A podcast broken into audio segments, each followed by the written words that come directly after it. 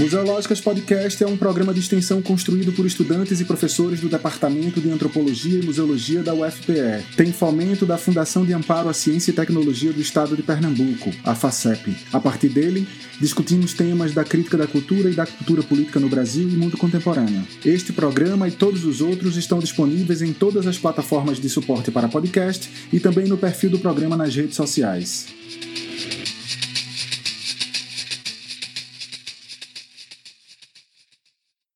Olá pessoal, ouvintes do Museológica Podcast. Estamos aqui hoje abrindo uma série de três programas especiais para o lançamento do livro Carnaval Sem Fronteiras, as escolas de samba mundo afora, organizado pelas professoras Maria Laura Cavalcante e Renata Gonçalves. O livro reúne diversos artigos que exploram a contemporaneidade do carnaval das escolas de samba, que fornece o um modelo festivo, leia-se conceitual, estético e ritualístico, em festas para além do Rio de Janeiro. Hoje estamos aqui eu, Hugo Menezes Neto, professor do programa de pós-graduação em antropologia da UFPE, Maria Laura Cavalcante, professora do programa de pós-graduação em sociologia e antropologia do IFIX, UFRJ, Ricardo Barbieri, professor do departamento de ensino de arte e cultura popular do Instituto de Artes da Universidade do Estado do Rio de Janeiro, UERJ.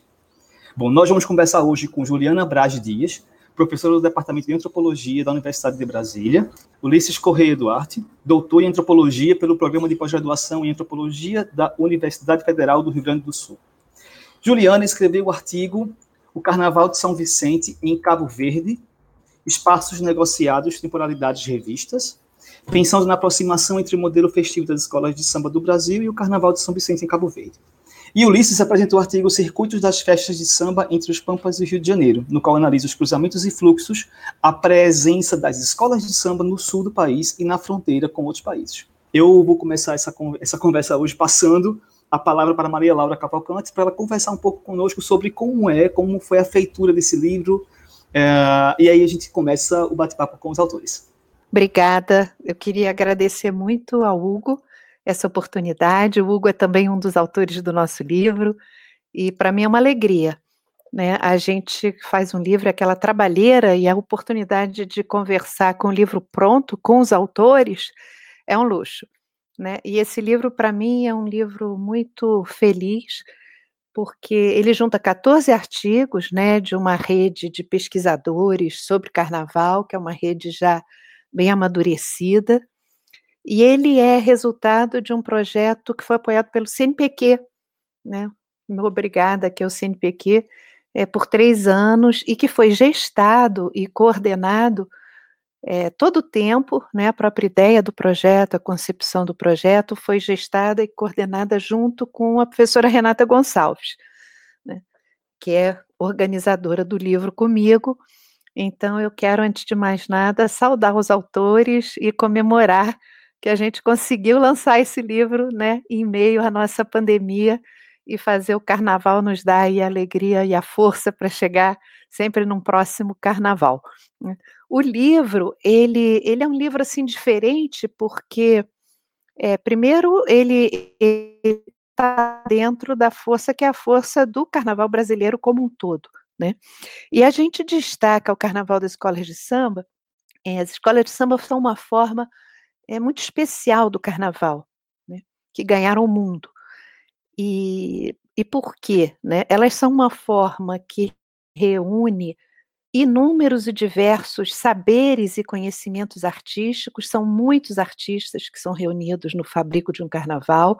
Ele tem um processo de fabrico longo, né?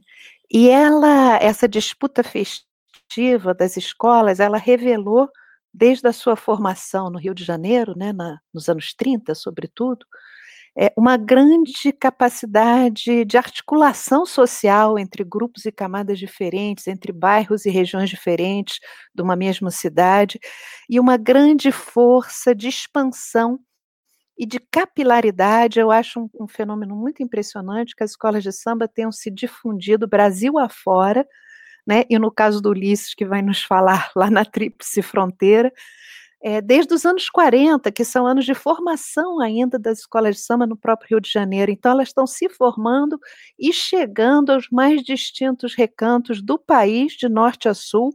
Essa história é muito impressionante. Eu acho que o livro tenta é, valorizar essa dimensão da vida das escolas de samba, que ainda merece muitos olhares, e também traz essa visão cosmopolita, das escolas de samba, né, que elas têm essa capacidade de se espalhar o Brasil afora, e a capilaridade dela e a quantidade de saberes e a graça desse carnaval que ela faz, né, ela ultrapassa fronteiras, né? E chega lá na, na Ilha de São Vicente, em Cabo Verde, repercute lá, Juliana falar disso para a gente, né? E chega com muita força nesse carnaval também excepcional aí, que é o carnaval que o Ulisses pesquisou. Né? Então, muito obrigada pela oportunidade de estar aqui conversando com vocês. Eu quero agradecer de antemão a presença de Juliana e de Ulisses aqui conosco, o aceite do nosso convite para divulgação do livro, também para a conversa sobre carnaval e sobre os artigos que vocês produziram.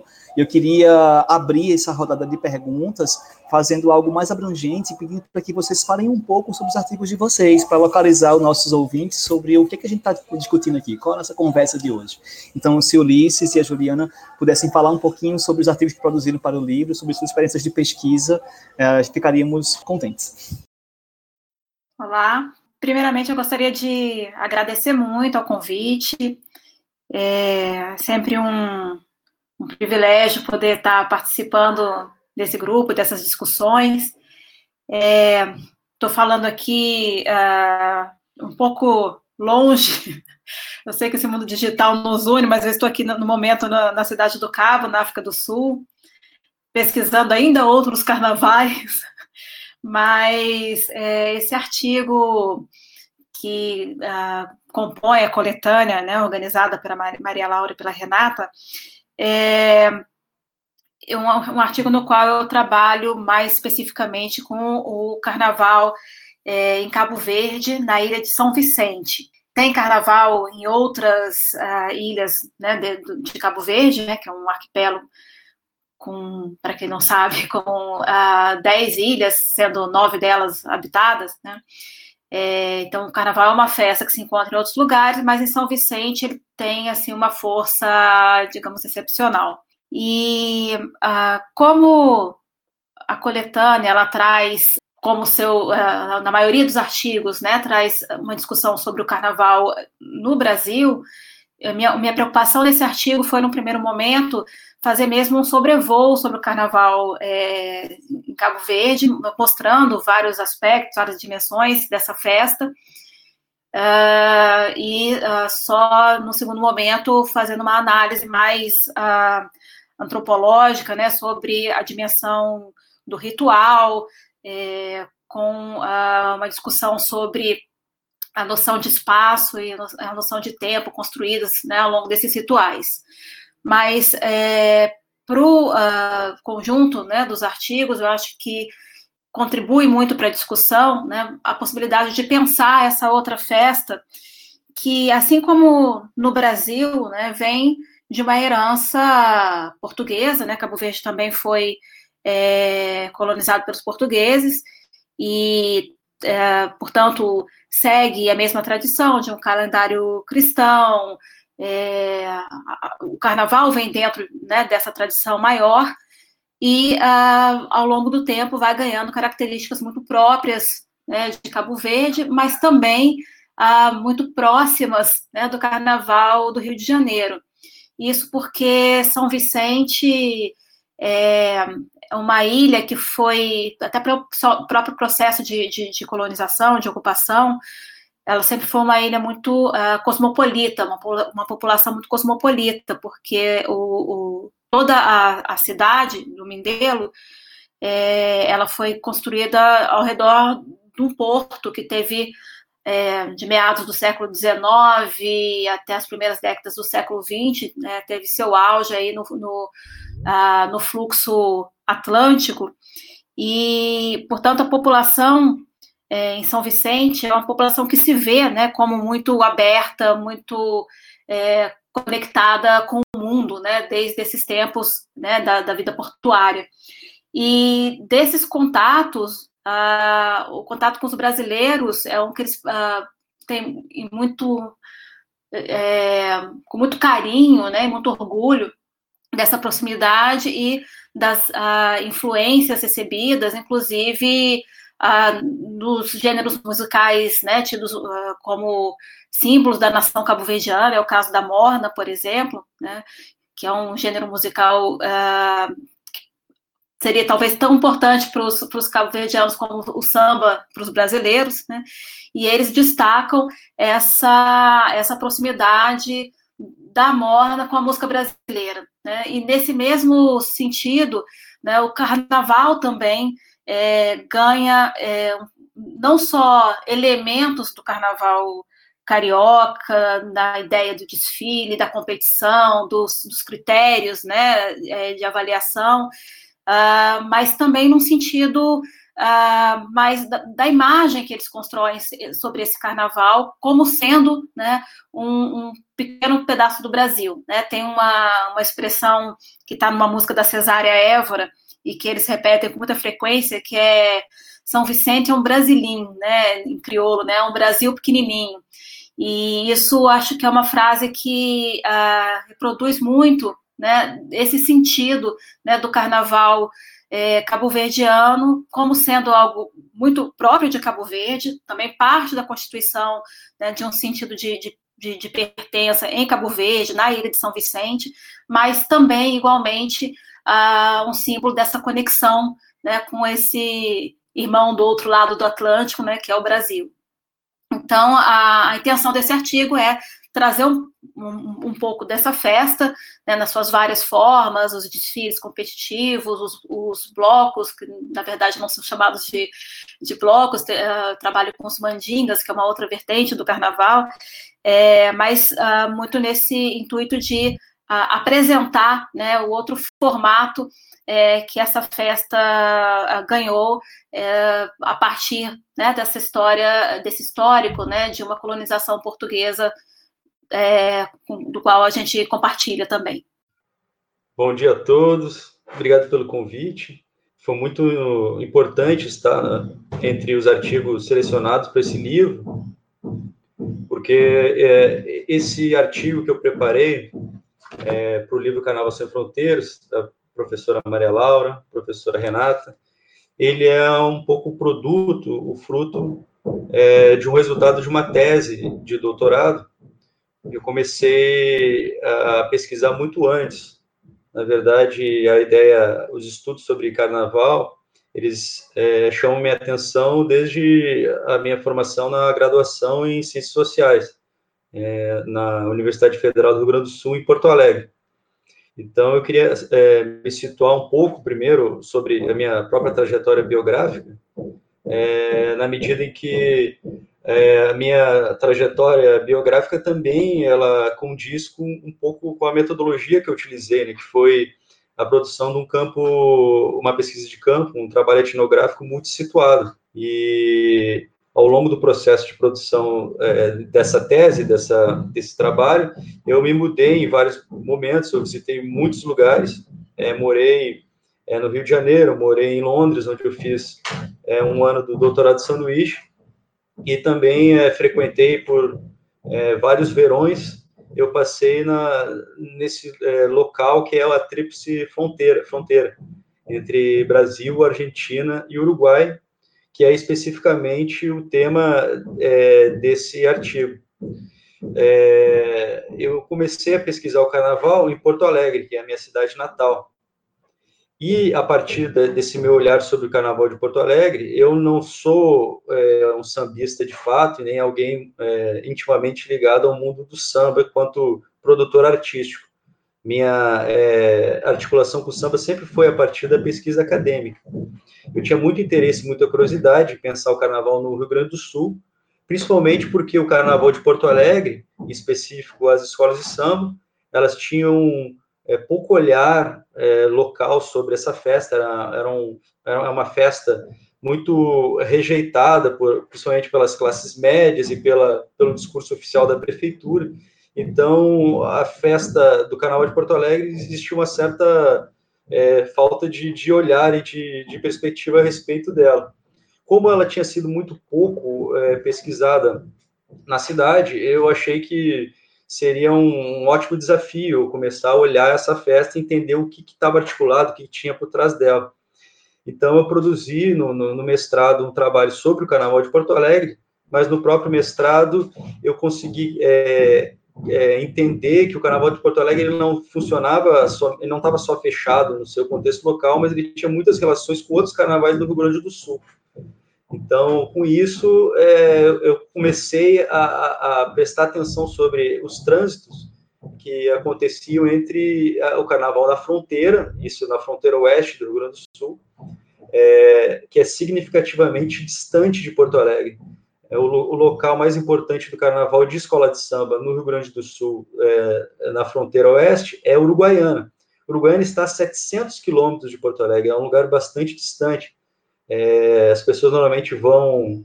É, quem vai de carro leva 9 horas para chegar a Uruguaiana, e quem vai de ônibus leva mais de 12 horas, 13 horas, 14 horas. Então é significativamente distante.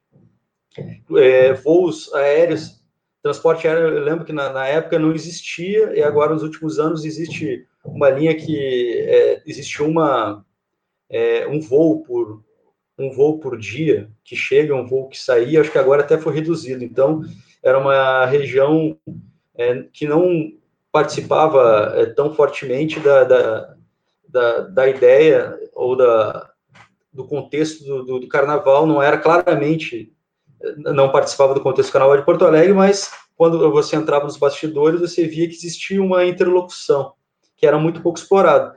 Eu comecei a explorar isso e eu acabei é, chegando até Uruguaiana e me certificando que essa conexão entre Carnaval de Porto Alegre e Uruguaiana, ela se ampliava para uma conexão muito forte de um trânsito e circulação entre pessoas é, entre os três países. Então, comecei a entender que o Carnaval de Uruguaiana não era o Carnaval é, de Uruguaiana limitado ao seu município, mas sim o Carnaval dos Pampas. E esse Pampa incluía os Pampas, que é um local de uma vegetação e, e de um relevo todo específico, especial, ela abrange esses três países né, do, do, dessa tríplice fronteira, que é Uruguai, Argentina e o Brasil. E, e, esses três países se envolviam nessa festa de carnaval, porque nessas cidades fronteiriças acontecia seus próprios carnavais de escola de samba, é, que acabaram é, se disseminando historicamente em um período bastante específico, a partir de Uruguaiana, mas essa disseminação desses carnavais de, de escola de samba nessa, nessa fronteira é, muito essa, esse trânsito e essa circulação de pessoas e objetos carnavalescos. Né? Então, a partir dessa ideia, eu produzi a tese. Depois, essa, essa ideia ela se amplificou porque eu fui a Londres para é, discutir o caso de uma escola de samba de Londres, que é a, a, a maior agrupamento, maior associação de escola, é, em formato artístico escola de samba da Europa. E é, eu acabei fazendo uma segunda parte dessa tese quando eu discuto essas é, circulações, esse tipo de troca intercultural em Londres em relação ao Rio de Janeiro, né? Então, exatamente essa artigo eu estou falando desse primeiro ponto, que é a tríplice fronteira é, na região dos Pampas, e dessa articulação desse carnaval com o Carnaval do, do, Rio de Janeiro, com o Carnaval de Porto Alegre, o Carnaval de São Paulo, e isso, é, a minha preocupação meu objetivo de enfoque era entender essas linguagens artísticas e como elas eram recolocadas, ressemantizadas, reformatadas nesse ambiente, e também pensar muito nas adaptações, nas hibridizações, e para isso eu me valho de, uma, é, de um marco teórico, de uma de uma é, bibliografia toda ligada à antropologia da globalização, antropologia econômica e com uma preocupação também nessa na, com a antropologia política, porque existem é, diversos tipos de desdobramentos na, na, política local, no poder público e na, e na forma como isso é, é agenciado, né, nessa, nesse contexto. Então, é exatamente isso que eu coloco nesse artigo e, e daí é isso que eu vou que eu vou discutir a partir é, desse, dessa, dessa minha trajetória biográfica em relação à investigação sobre o samba e carnaval. Olá, Hugo. Olá a todos que estão ouvindo o programa Antropológicas. É, eu lendo os dois artigos, né, vi dois elementos assim que provocam as fronteiras, né, que, provocam as, as influências, enfim. No caso do artigo do Ulisses, é o gauchismo, e no caso da Juliana, a sociedade crioula. Eu queria que vocês falassem um pouco como essas, essas influências, esses elementos, eles se relacionam com os carnavais. Obrigada, Ricardo, pela oportunidade de falar né, sobre é, esse tema, que é muito caro à, à população cabo-verdiana, né, que uh, se formou como uma sociedade crioula. Né? O que a gente chama de sociedade crioula é uma sociedade que uh, surge do encontro né, de duas ou mais sociedades e que uh, esse encontro é, gera um terceiro, né, uma outra unidade sui generis, assim. Então, uh, Cabo Verde tem muito é, de Portugal, tem muito de África, mas uh, acima de tudo é Cabo Verde, é uma coisa própria, né? E, essa, e isso se revela, acho, talvez o, o, maior símbolo disso é a língua crioula, né? Que a língua uh, não é o crioulo não é a língua oficial em Cabo Verde, continua sendo português, mas o crioulo é a língua falada por todos no dia a dia, em casa, é, enfim, a, a, língua, digamos, mais do coração, né? A língua materna, de fato. E, e que traz essa, essa, essa ideia de ser uma língua surgida de uma mistura, né? Mas ao mesmo tempo ser uma língua exclusiva, uma língua própria, né? E ah, ao pensar o carnaval, é, eu acho que a gente pode um pouco é, estender essa ideia, né, que está na discussão linguística, né, e para outros domínios da cultura, né. Então também o carnaval ele é um produto, né, dessa dessa mistura, né, é, mas que vai ganhando uma cara muito própria é, de Cabo Verde, né. Ah, e uma, um outro uh, ponto interessante quando se pensa né, nessas sociedades crioulas é que, é que elas, esse tipo de formação né, é é, traz né, em si uh, uma, uma necessidade de estar tá sempre se alimentando com aquilo que vem de fora. Né? É uma sociedade que surge né, de, desse encontro de outros né, e que uh, continua sendo uma sociedade muito aberta. Né? Então, uh, se a gente acompanha o histórico do, do carnaval é, cabo-verdiano, a gente consegue é, perceber isso também. Né? Eu falava sobre a importância que eles dão ao vínculo com o Brasil, né? Isso é mais uma mostra dessa ideia de que eles são uma população muito, uma sociedade muito aberta, muito uh, disposta, né, a, a a esse encontro com o outro, né, e, e, a incorporar e se apropriar de elementos desse outro. Né? Então, por mais que é, você tenha elementos que são é, exteriores né, ao carnaval cabo-verdiano, eles são apropriados e tornados uma coisa própria, uma coisa crioula nesse sentido. Né? Aliás, crioulo é um sinônimo para cabo-verdiano, né? qualquer cabo-verdiano é, é, um, é um crioulo, não tem a ver com discussões raciais, de cor, né? Mas, enfim, é essa ideia mesmo de ser uh, esse, esse produto dessa mistura. E uh, os elementos que a gente vê, é, que a gente pode associar, né, esse processo de apropriações e tal, bom, sobretudo, é, como eu falava, a dimensão do, é, do desfile mesmo de carnaval que acontece na terça-feira de carnaval, é, eles chamam, eles não chamam de escolas de samba, o formato é muito parecido com, com o do Rio de Janeiro, mas eles chamam de, de grupos de carnaval, e uh, que seguem né, um, um, modelo muito próximo do modelo carioca, então tem é, é uma competição que tem uh, os elementos né, de mestre-sala e porta-bandeira, bateria, rainha de bateria, os uh, carros alegóricos, né, as alas, né, segue muito esse, esse formato, embora com características muito próprias. É, a, a, música, por exemplo, não, não é exatamente como um, um samba enredo, é, as, as alas são todas coreografadas, enfim, é uma série de elementos próprios, né, é, criados dentro desse contexto do carnaval é, cabo-verdiano. E o outro, o outro fenômeno que eu analiso, além dos desfiles, é, são os, os, mandingas. Os mandingas são um, um, caso à parte, assim, que merecia um, um podcast só sobre eles, porque é um fenômeno relativamente recente, que tem uma força muito grande em Cabo Verde, mas, uh, tentando ser breve aqui, eles são grupos onde as pessoas se é, fantasiam com algo próximo de uma, um imaginário de um africano selvagem, né? que não é, de fato, né, a, a, a população africanizada que chegou a Cabo Verde, né, está muito mais nesse plano do imaginário, mas que, ah, mesmo nesse sentido mais simbólico, né, também está incorporando aí o continente em alguma medida né, nessa mistura que é Cabo Verde, né? Então, esse outro, esse, os mandingas formam esse outro uh, aspecto do carnaval, uh, onde as pessoas se pintam é, de, de, preto com uma mistura surpreendente de óleo de cozinha com aquele uh, pó extraído de, de dentro das pilhas, né?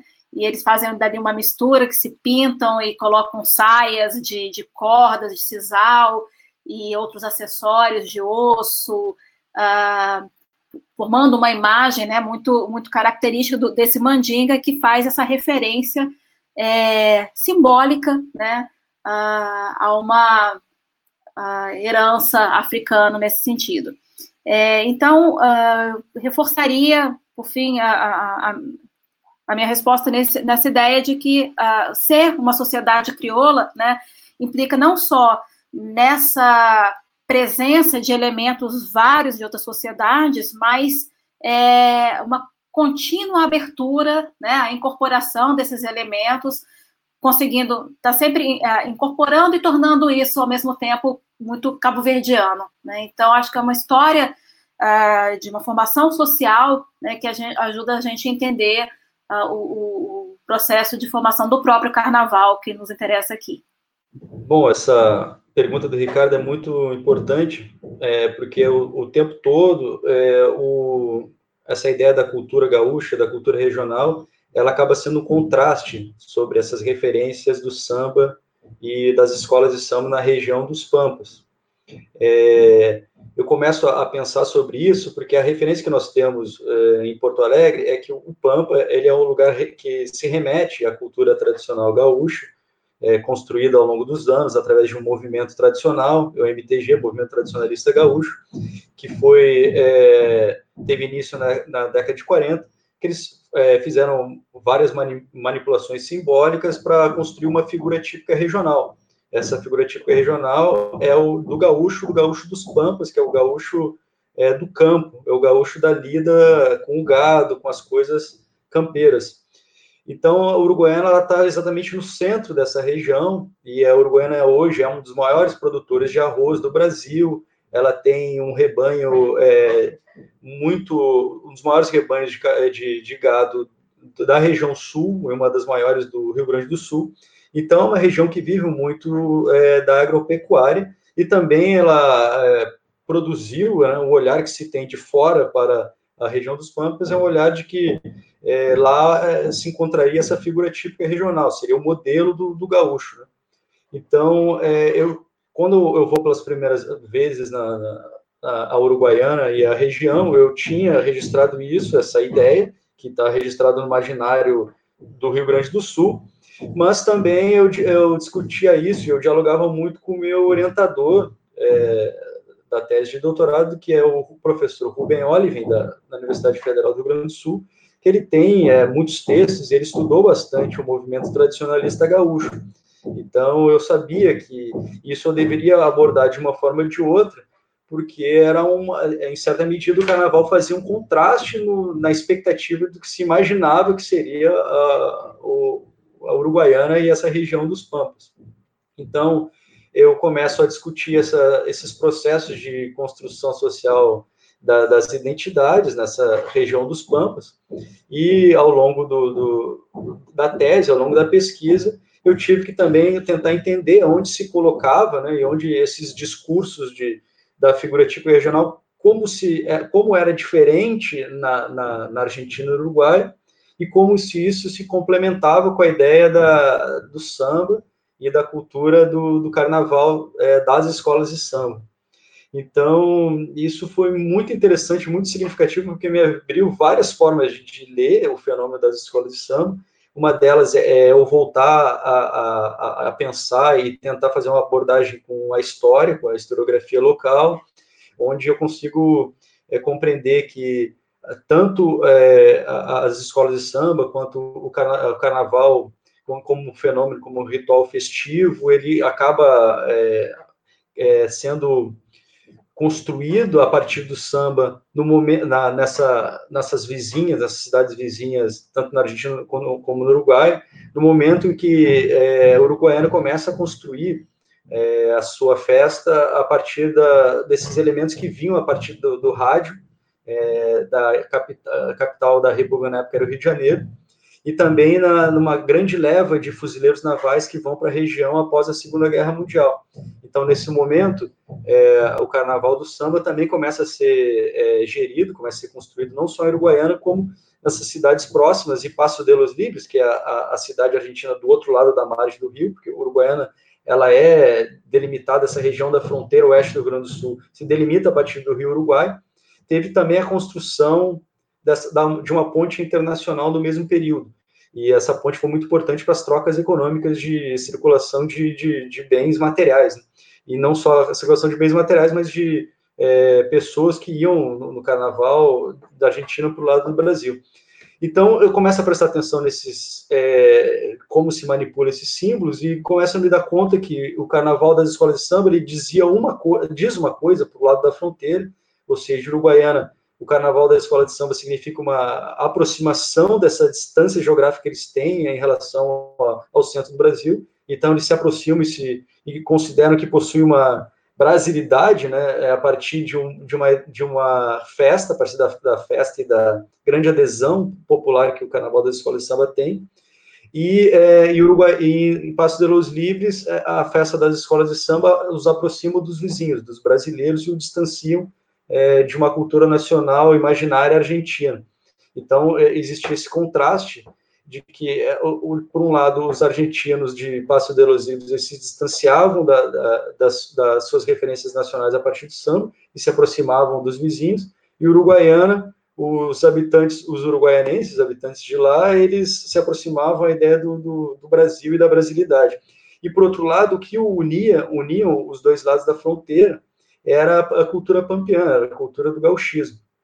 É, isso está muito bem é, investigado também em Grimson, Alejandro Grimson, que ele escreveu um pouco sobre as fronteiras entre Brasil e Argentina, ele também se deu conta dessas manipulações simbólicas, de como acontecia essas é, ressematizações e essas é, formas de pensar e interpretar as festas e os símbolos que elas trazem em cada um desses locais é, estudar o gauchismo com as escolas de samba, além de é, dar um grande contraste e também pensar que essas distâncias às vezes não são tão grandes como parece a primeiro momento, mas também é uma forma de é, conseguir perceber uma particularidade e uma especificidade do Carnaval dos Pampas em relação ao Carnaval em outros locais do país. É, eu queria só falar uma coisinha que eu esqueci, é da, da relevância de que o livro, né, ele é mais do que uma coletânea de artigos, né? Ele é produto de um grupo que durante dois anos e meio, três anos, né, travou realmente uma porção de conversas e elaborou e trocou ideias, né? Essa ideia da, da coletânea, dessa coletânea do Carnaval Sem Fronteiras ser realmente um lugar de trocas intelectuais e de experiências assim muito valiosas, né? Que a gente está continuando aqui nessa conversa, né? Então, realmente muito bom. Desejar que elas prossigam sempre, né? É, então, assim, é, eu gosto muito do, do trabalho do, dos dois, né? Do, do Ulisses Correia e da Juliana, né? Acho trabalhos muito instigantes. Eles mostram como é que o Carnaval é, como um ritual por excelência, né, no, no, sentido clássico da antropologia, ele se presta a, a, a, a, um lugar a partir do qual você olha os aspectos os mais diversos das sociedades, culturas, grupos humanos, né? E como é que ele surpreende e revela a, a complexidade mesmo da construção das identidades sociais Né? A gente espera uma coisa, o carnaval nos revela outra. Né? Ele tem a sua própria dinâmica, e, e o que eu acho que é bacana também nesse conjunto é que essa dinâmica é, é contemporânea, né? São coisas que estão acontecendo agora, enquanto nós estamos vivendo e nós estamos falando, né? Então, assim, é, eu pensei de perguntar para Juliana, né, uma dimensão que eu acho que é interessante nesse carnaval da, da Ilha de São Vicente, da, da cidade de Mindelo, né, é, para o qual Juliana chama atenção, né, Juliana, no seu artigo, que é essa função mediadora do carnaval na ilha, né, é, como é que é isso, né, é que você tem é, é, é, aparentemente essa acomodação, né? As mandingas que começam abrindo, né? Desde janeiro, nos domingos, as celebrações festivas na rua, e você tem nesse ponto mais quente do ciclo ritual, né? Que é o período gordo do carnaval, esses grupos oficiais que são os grupos assemelhados ao modelo de escola de samba e você tem essa escola de samba que ocupa, que, que, é a única agrupamento de carnaval que tem a autodenominação escola de samba, né, que é a samba tropical, né, que é que está fora, né, da competição. Isso é uma coisa muito interessante, né, com relação à, à, adoção do modelo de escola de samba, né? E depois esse carnaval se fecha novamente com, com a celebração dos mandingas e dos outros grupos, né? Então eu queria que você comentasse um pouco essa função mediadora é, do carnaval na sociedade mesmo cabo-verdiana, né, ali na ilha de São Vicente. E para o Ulisses, o, Ulisses sabe que uma das coisas que, que eu né, conheço, tive a oportunidade de participar do doutorado do Ulisses, né, gosto muito do trabalho dele, é, gosto muito do trabalho do Rubem Olive, né, também. É, tenho, me lembrei muito, Ulisses, do trabalho da Liliane Schwartzenko, que, que trabalhou com o Carnaval de Porto Alegre, depois ela deixou antropologia, né, mas o trabalho dela é um trabalho muito interessante, importante também, para dar visibilidade ao Carnaval de Porto Alegre, né. Mas, assim, no teu trabalho é, é muito impressionante duas coisas. De um lado, a, a, a existência desse grande circuito que liga o Carnaval do Rio de Janeiro, o Carnaval de Porto Alegre e o Carnaval de Uruguaiana, como um novo centro, né? E ao mesmo tempo que você tem esse grande circuito de trocas culturais, você tem, e aí esse é o ponto, me parece muito forte do seu trabalho, esse foco na construção desse pequeno circuito entre Uruguaiana, Passo de los Libres e que chega até Artigas, no Uruguai, né? E tem um, um isso é genial, né? É, é esse calendário próprio, que é um calendário que é um circuito próprio, né, que constrói para si um calendário muito particular, né, porque é um calendário que acomoda a relação com esses outros calendários do Rio de Janeiro e de Porto Alegre. Né? É genial, porque é você no, no artigo você trabalha 2019, né? E o carnaval foi 1 de março, então você, o carnaval lá, a data festiva, né? Passo, passo é antes, né? começa acho que 15 dias antes, é 25 de fevereiro em 2019, porque são datas móveis, né? E Uruguaiana é depois, né? Então isso é fabuloso. E tem um momento do teu do teu trabalho que você fala assim, eu vou até ler porque eu acho muito legal. É, nos intervalos das datas antecipadas de Passo de los Libres, que é na Argentina, né, do outro lado do rio, né, e das datas postergadas de Uruguaiana, né, que está no Brasil, e que é depois do carnaval, do, da data oficial do carnaval, né? Aconteciam diversos carnavais das escolas de samba na Argentina, Uruguai e Brasil. Aí, além de Uruguaiana e Libres, destacam-se outros carnavais de escolas de samba na região dos Pampas. Aí tem um monte de cidades: Alegrete e Itaqui, do lado brasileiro, Curuzu, Cutiá, Monte Caseiros, Mercedes e Concórdia, do lado argentino, e Bela União e Artigas, do lado do Uruguai. Então, essa, essa capacidade de adaptação do calendário festivo às necessidades locais, né? E a construção desse extraordinário circuito de trocas, né, que acomoda, concilia, negocia, né, características locais com características que estão vindo de trocas mais amplas, né? Eu queria que você comentasse isso um pouquinho para nós também. Obrigada. Obrigada, Maria Laura. É, concordo plenamente com você, né? Como você diz, é, que o carnaval nos permite olhar tantas dimensões, inclusive essa dimensão mais sociológica, né, de como é, as dinâmicas internas, né, de, dos diferentes estratos sociais, né, se reconfiguram, né, dentro do rito. E pensar isso, é, nesse caso, na Ilha de São Vicente, em Cabo Verde, é muito interessante. Ah, eu iniciaria, na verdade, pela dimensão é, histórica, para a gente ter uma, um entendimento melhor do, de como é né, essa cidade do Mindelo, a Ilha de São Vicente, porque, como eu dizia, foi toda formada é, ao redor de um, de um porto, né, e que ah, sempre teve muito a cara de uma cidade mesmo, né? Por, por mais que temos é, populacionais, né? Seja para gente pequena, porque aliás tudo em Cabo Verde é muito pequeno, né? Um país que tem é, aproximadamente 500 mil habitantes, né? Então a cidade de Mindelo ela tem 70 mil habitantes, mais ou menos, é, mas é uh, um lugar absolutamente urbano, né? Que nasce como algo é, um contexto muito urbano e que, uh, inclusive, contrasta com as demais ilhas, né, que tinha uma, uma, um caráter mais rural, ali em São Vicente, é, você tem logo a, a formação de um, um, proletariado, né, são uh, as pessoas que vão trabalhar né, no porto e configurando, portanto, uma outra dinâmica social, contrastando com outras regiões de Cabo Verde.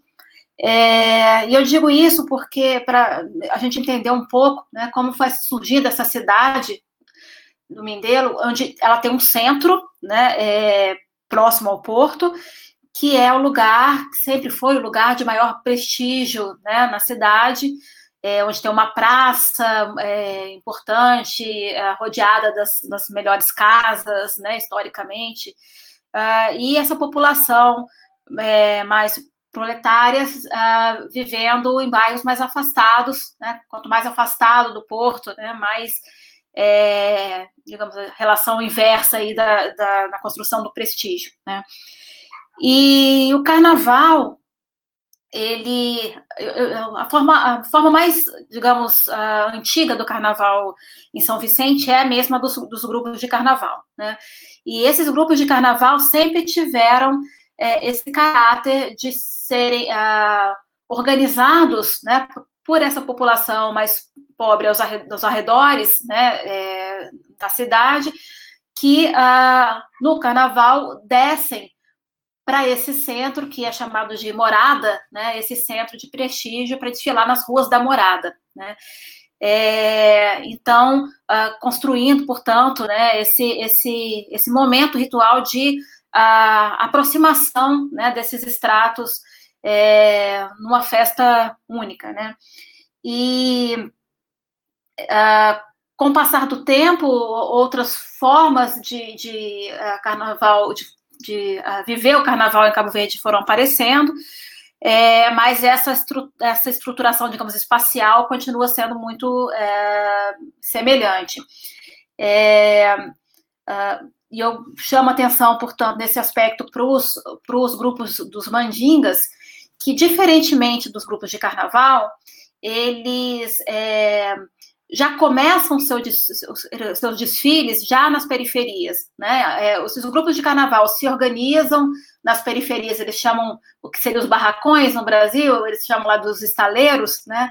É, se eles se organizam nos estaleiros, mas o desfile de fato acontece na morada, é, os grupos de mandingas, eles, ah, é, o desfile, digamos assim, né, dos mandingas começa já no estaleiro, ah, enquanto percorre várias ruas da cidade até chegar à morada. Isso é, é muito significativo, e especialmente sendo um movimento relativamente novo, porque tem levado as pessoas da elite, as pessoas da morada, para os estaleiros dos mandingas nas periferias, para lá uh, começarem a acompanhar o evento né, desde é, desses outros bairros. Né? Então, você tem um, movimento numa direção contrária né, do que costumava ser feito, mas que também implica essa, essa aproximação aí de estratos uh, diferentes dentro de um, de um, mesmo evento. É, isso se uh, também se organiza no tempo, né, de uma maneira diferenciada, como a Maria Laura mencionava, os mandingas eles começam a brincar o carnaval já em janeiro, que é uma é, são, são é, é reuniões que acontecem todos os, os domingos, né? E que ah, por mais que seja chamado de um ensaio, na verdade já é o carnaval acontecendo, né? Eles já é, realizam esse desfile, já reúnem ah, multidões e, e se ah, paramentam, né, é, plenamente nesses domingos que começam em janeiro e vão até uh, o domingo de carnaval. Enquanto os grupos de carnaval, eles têm esse caráter mesmo de ensaios, né, nos meses anteriores, é, para a festa de fato acontecer, né, nesse desfile uh, mais uh, glamuroso, né, na, na terça-feira de carnaval. Uh, e para complexificar ainda mais essa história, né, tem esse, é, essa diferenciação entre os grupos de carnaval, que são hoje, acho que oficialmente tem quatro a cinco, tem um grupo que foi incorporado recentemente, é, grupos oficiais, né, que, que, são os que de fato participam da competição na terça-feira, mas há também um grupo que sai na segunda-feira à noite, com um formato uh, muito semelhante, né, é, de desfile, mas que é, não participa do concurso, né, é, fora né, do circuito competitivo, é, tem essa denominação diferenciada, que é uma escola de samba, samba tropical, e que, uh, curiosamente, reúne né, uh, mais os membros da elite local. Né? Então, uh, é como se fosse. E, é considerado o desfile mais bonito, mais brilhoso, né, mais. É, mais chique, né? Que as pessoas vão assistir na segunda-feira à noite, mas que, apesar dessa beleza toda, perde um pouco no critério da, digamos, da empolgação que, o, que a competição permite no dia seguinte, né, entre os grupos oficiais. Né? Então, é um desfile mais mesmo dessa, dessa elite, no sentido de que as roupas também são, são mais caras, né, o, as alegorias uh, são mais luxuosas nesse sentido, e são um grande espetáculo para se ver, né? Mas na, na terça-feira, os grupos oficiais que saem né, das periferias e vão desfilar nas suas principais namoradas é, trazem essa energia a mais que é o elemento da competição. Né? Então, você tem, nesses vários formatos, né, acho que interessante que esses vários formatos se complementam né, e mostram uh, movimentos distintos né, é, entre os estratos sociais, mas uma coisa só para fechar, que eu acho que é importante, sempre que eu falo de Cabo Verde, eu acho que é muito, é, ajuda muito a gente entender a sociedade cabo-verdiana, né, quando a gente fala né, que é uma, uma sociedade que não é segregada, né, é, mas é estratificada. Né? Então, assim, você tem essa aproximação, né, essa, é, é, é absolutamente possível, né, essa festa onde os vários estratos se reúnem, mas ao mesmo tempo a diferença ela está colocada, né? E eu acho que a, a escola de samba tropical é, é um, uma, um lembrete né, de que, esse, que essa estratificação ela continua existindo, né? Apesar né, da festa que, que reúne, que enfim permite que todos comemorem juntos, né? Então, olhando para esse, esse conjunto, né, eu acho que a gente tem uma boa percepção de como sociologicamente essa sociedade se organiza também. Bom, essa observação da professora Maria Laura é muito importante porque eu acredito que a chave de compreensão do Carnaval dos Pampas é a questão da temporalidade. É, porque o tempo do Carnaval no, nos Pampas é um tempo estendido ele existe um calendário articulado entre várias cidades onde promove suas festas locais, em que o carnaval de, da Argentina, de Pastelos Libres, normalmente é antes da data do carnaval brasileiro. E o carnaval de Uruguaiana e de outras cidades do lado brasileiro é após a data do feriado do carnaval brasileiro. O que faz com que esse calendário é possível e que essas várias articulações dessa circulação de pessoas e de sambistas, inclusive, incluindo os sambistas que vêm é, do Carnaval do Rio de Janeiro, possa acontecer e possa, é, é, possa ser realizada. É, se no início essa festa é, fora de época ela tinha uma discussão religiosa em torno da, de tirar a data do seu local em relação à quaresma e, e outras questões que na época veio a ser levantadas, e, o Carnaval de Uruguaiana foi um dos primeiros que saiu de época, isso foi no, no ano de 2004, e há uma, há uma séria discussão a respeito disso, e na tese eu, eu acabei entrando nessa história e, e relato ela de uma forma mais detalhada. Mas hoje essa temporalidade ela tem uma dimensão muito mais importante política e econômica, é, porque Uruguaiana possui um lugar de centralidade no Carnaval dos nos Pampas, né?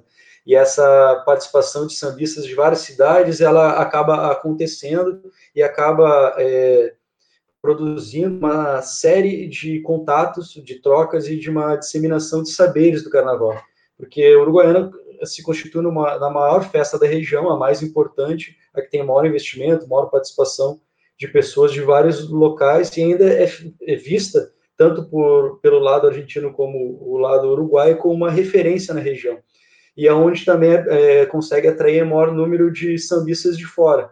Então, o Carnaval de Uruguaiana, como é fora de época, você vê uma série de, de sambistas do Rio de Janeiro, na, três finais de semana depois do Carnaval daqui, e também uma série de é, coisas e objetos readaptados, é, como fantasias, alegorias e materiais que são levados para a região é, após o Carnaval do Rio de Janeiro.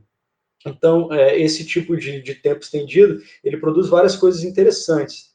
É, uma delas é que em Libres ele é, é, reconhecido, Carnaval de Pastelos Libres é reconhecido o berço do Carnaval de Samba na Argentina. Eles acabam mobilizando essa ideia e eles acabam gerando essa referência. Eles utilizam isso, inclusive, como publicidade.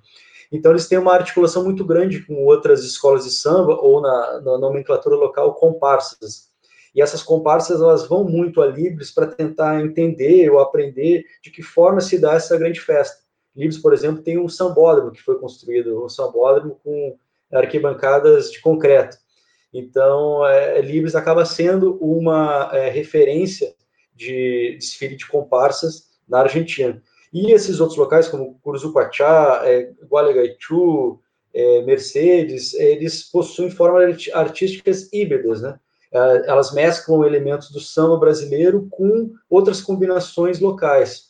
É, só que eu, eu acredito e eu ando é, percebendo que existe um avanço e uma adaptação cada vez maior da forma artística do carnaval, de pelo menos de Libres, com o carnaval brasileiro. Né? E o carnaval brasileiro, que é o carnaval de Uruguaiana, o, o local mais próximo de Libres, está todo referenciado ao paradigma de escola de samba carioca.